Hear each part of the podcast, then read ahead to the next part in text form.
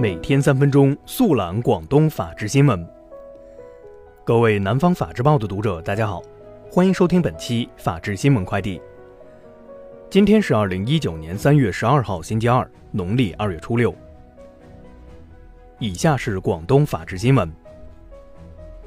三月十一号十二时为十三届全国人大二次会议议案提出的截止时间。记者从广东代表团议案建议组了解到。今年广东团共向大会提交议案十七件。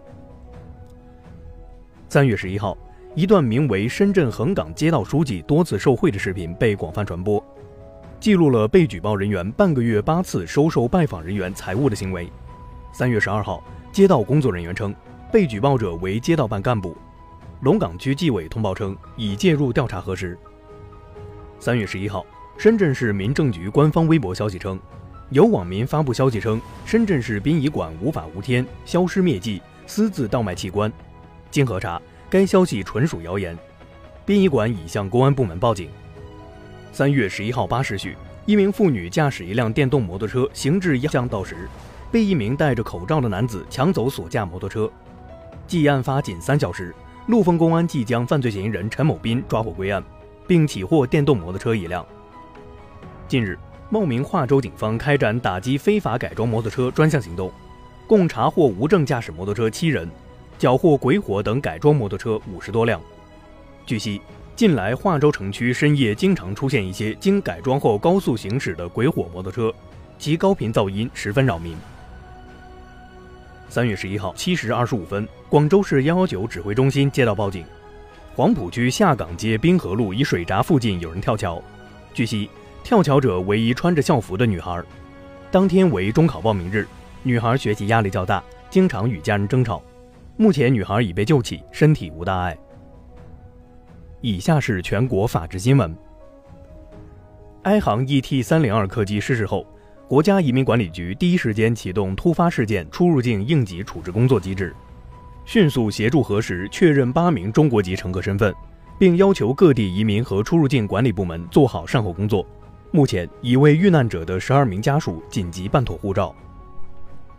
一名来自浙江的大四学生在埃航空难中遇难，不少网友在他的微博评论区留言哀悼，但其中夹杂着不和谐的声音。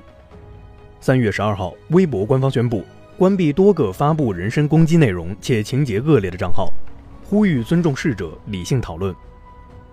三月十二号凌晨一时，浙带鱼零二六幺幺船在返航中被大轮撞沉。船上十四人落水，两人被救起，十二人失联。据悉，涉嫌肇事的大轮为巴哈马籍，目前有关部门正全力进行搜救。山西省公安厅三月十一号消息，二零一九年一至二月，全省公安机关破获文物犯罪案件一百一十起，抓获犯罪嫌疑人二百六十人，打掉犯罪团伙二十四个，追缴文物五千两百五十九件，其中一级文物二十六件，二级文物二十六件。三级文物一百二十八件。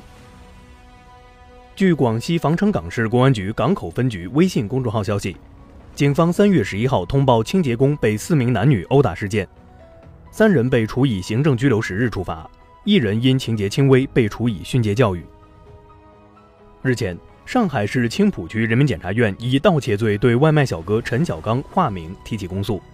据了解，陈小刚送外卖超时。顾客将外卖甩到其脸上，并向饭店投诉，陈小刚为此赔偿了两百元。一怒之下偷了三十多个快递。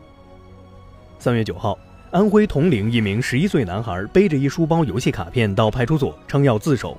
原来，男孩拿着零用钱买了近五百张游戏卡，被发现，母亲恐吓男孩买卡片违法，要他到派出所自首。以上就是本期法治新闻快递的全部内容，感谢您的收听。我们下期节目。